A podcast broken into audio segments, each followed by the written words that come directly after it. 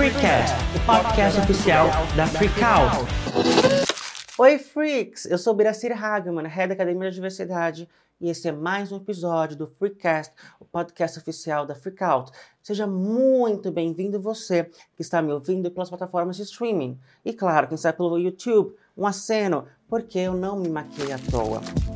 Hoje é o Dia Internacional do Combate à AIDS, então nosso tema não poderia ser outro.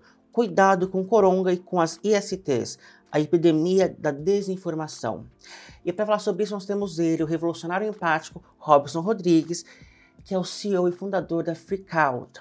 Rob, para falar sobre esse tema, eu quero começar com uma pergunta uh, que é muito pessoal para mim. Uhum. Eu sempre estive muito ligado aos postos de saúde uh, que cuidam de ISTs, porque eu fui profissional do sexo, então eu tomava PEP muitas vezes, que é a profilaxia pós-exposição de risco, para que você não contraia o HIV. Também comecei a tomar PrEP, que é a profilaxia pré-exposição de risco, que te deixa 99% imune do vírus. Uh, e com isso, eu sempre observei a tentativa, o esforço do SUS de normalizar a pessoa soropositiva. Por quê? é, que antigamente era uma sentença de morte, mas essa não é mais a uhum. realidade. Então eu queria que você falasse para a gente se há ainda uh, um preconceito, um receio em relação às pessoas com ISTs. Sem sombra de dúvida. Eu acho que está muito atrelado a. Isso ainda é um tabu, né, Bira, na sociedade. Ainda é um tabu discutir sobre isso. Ainda é um tabu falar sobre saúde pública, principalmente dentro do, do contexto sexual.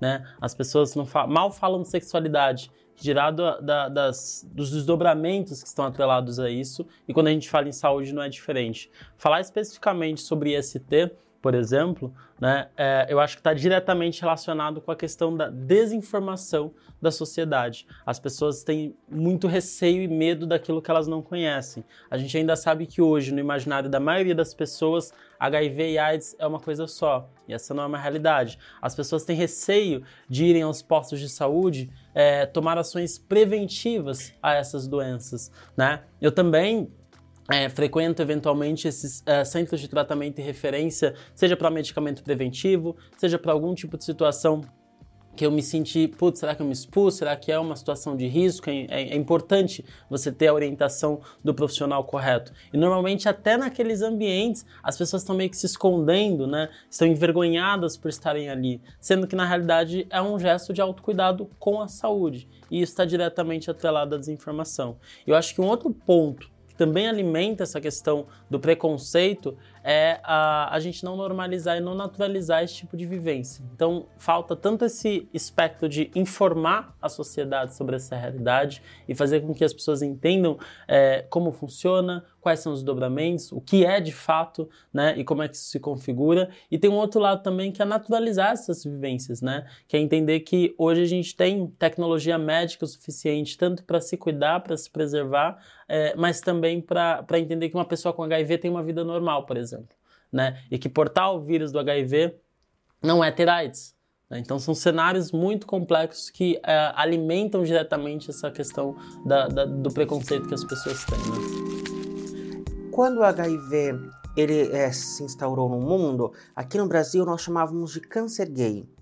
É, você acha que há uma estigmatização da, da população LGBT em relação ao HIV na sociedade brasileira? Sem sombra de dúvida. E isso é muito doido, né? Porque se a gente faz esse recorte histórico, é, vem automaticamente esse contexto, esse momento da história em que é, ser um LGBTQIA era, era, era tá com esse estigma, né? Você tinha isso como uma espécie de marca vergonhosa de que você era um potencial é, é, portador do vírus, né? E é muito doido pensar que uh, essa estigmatização que acontece está muito atrelada uh, diretamente com os movimentos sociais, né?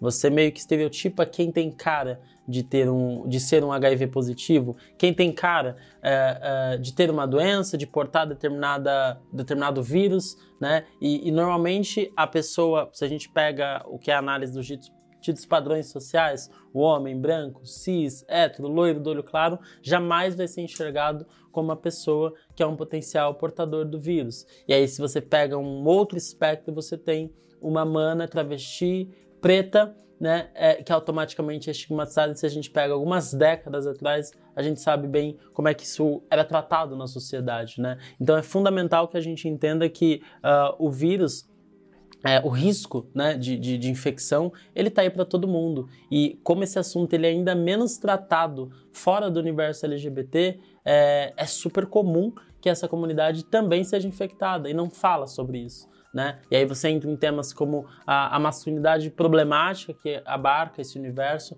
a questão do, do homem cis, ele tem essa tendência a não se cuidar, isso em vários uh, aspectos de saúde, e isso acaba virando uma opressão para a comunidade LGBT diretamente. E Rob, eu quero te fazer uma pergunta. O mercado de trabalho hoje, ele está uh, preparado para tratar um profissional com HIV? Olha, eu acredito que o mercado está aprendendo a entender é, essas particularidades sabe? É, existe um movimento e aí é uma coisa muito interessante, né? As pessoas com portadoras do vírus elas estão protegidas legalmente, elas não precisam falar disso abertamente, né? E, e há, uma, há uma jurisdição que, que as protege nesse sentido. No entanto, uh, eu sinto que o mercado de trabalho ainda, né? Se a gente pega a liderança, se a gente pega a linha gerencial das empresas, principalmente empresas de varejo, ainda são extremamente invasivas, né? Quantas pessoas não são é, responsabilizadas ou culpabilizadas se tiverem que fazer um exame, um acompanhamento, onde tem uma abordagem violenta do seu gerente para querer saber o que é, por que é, e teoricamente é, essa informação devia ser sigilosa e protegida, né? E eu acho que a médio e longo prazo a gente vai ter um movimento de saída de armário de portadores do vírus, como a gente vê isso acontecer, justamente para que esse debate seja pautado, seja naturalizado e seja entendido pela sociedade que é possível ter uma vida portando o vírus, né? E aí tratar o assunto desde essa ótica, até a ótica preventiva também, né? Porque uma sociedade não educada, automaticamente você tem uma tendência a esse descuido, né? E a desinformação vira um caos porque uh, acaba virando um ciclo vicioso, né, Bira? Isso. Então, é, você ressalta a importância de nós fazermos testes, uh, de nós estarmos preparados para saber a notícia, você ressalta essa, essa importância? Sem sombra de dúvida. Ver esse movimento. Se a gente pega o Brasil, a gente sabe que a gente tem um dos tratamentos referências mundialmente, né? Quando a gente está tá falando do, do HIV especificamente, isso é muito legal. É, no entanto, o assunto ainda é muito, muito, muito estigmatizado e as pessoas não sabem os processos. É, tanto uma pessoa LGBTQIA quanto uma pessoa não LGBTQIA, ela pode e deve no centro de tratamento de referência para se testar. O teste é gratuito, né? E um teste que na farmácia farmácia é caro, né? Não é um teste tão acessível assim se a gente for é, tentar conseguir ele pelo meio privado. Então é importantíssimo entender que essa infraestrutura existe, mas está é, tá faltando um trabalho é, de educação social mesmo nesse contexto, para que isso seja, é, para que gere mais engajamento e para que a sociedade enxergue esse assunto com a seriedade que ele deve ser levado. E naturalidade também. Perfeito. E eu acredito, Bira, que na verdade o que falta é um, é um processo de educação social mesmo, sabe? Porque se a gente fala que pessoas são interseccionais, as opressões e os preconceitos eles também são.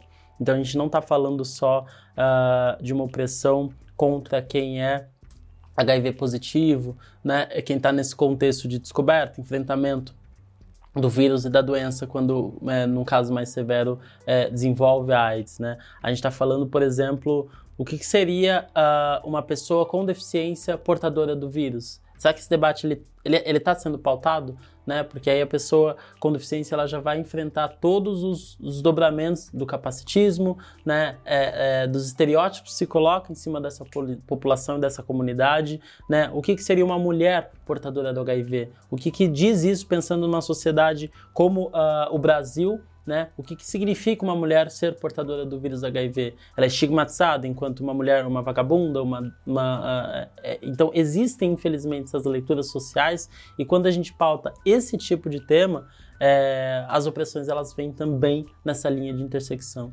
Então, se você pega, por exemplo, uh, uma mana, trans, gorda, é, pessoa com deficiência, né, é, intersecciona tudo isso nesse contexto, você imagina o que, que é essa bomba é, de opressão, sabe? Por isso que é tão importante a gente refletir isso sobre diversas óticas mesmo, né? Porque até, até as demonstrações e a maneira como isso está na mídia, por exemplo quando eventualmente isso é tratado uh, num filme, numa obra é, é, audiovisual, né, você ainda tem uma, o, o, que a gente vai chamar no universo digital de, de polimento, sabe? O assunto é tratado com dedos, é tratado com uma romantização até, inclusive, para que pareça algo mais leve, mais simples, e aí você, nesse processo de higienização, né, você usa exatamente os elementos opressores, então você se apega ao padrão heteronormativo, branco, aquela coisa é, é, sutil, justamente para reforçar esse estigma sobre a doença. E aí, quando você vê esse combo de opressões, ou esse combo de situações ou condições em que uma pessoa vive, é, isso é muito destrutivo para quem está vivendo e enfrentando esse cenário e contexto, sabe? Por isso que é importante a gente é, é, atuar nessas mais diversas frentes. Gente, conversei aqui com o Rob, Robson Rodrigues, CEO e fundador da Freakout. Uma conversa muito interessante. Você faça o seu teste, é gratuito. O teste rápido sai em apenas 15 minutos. Você descobre sobre HIV, sífilis e as hepatites. Muito importante, nós tivemos um boom de sífilis recentemente. Tem que ser tratado. Sífilis tem cura, mas se não for tratado, dá causa morte. É triste. Então, se você gostou da nossa conversa, vá no nosso Instagram, arroba comenta, compartilha, faça sua pergunta que nós estaremos de olho. Nos siga em todas as redes sociais. Somos diversos, sejamos livres, sejamos freak.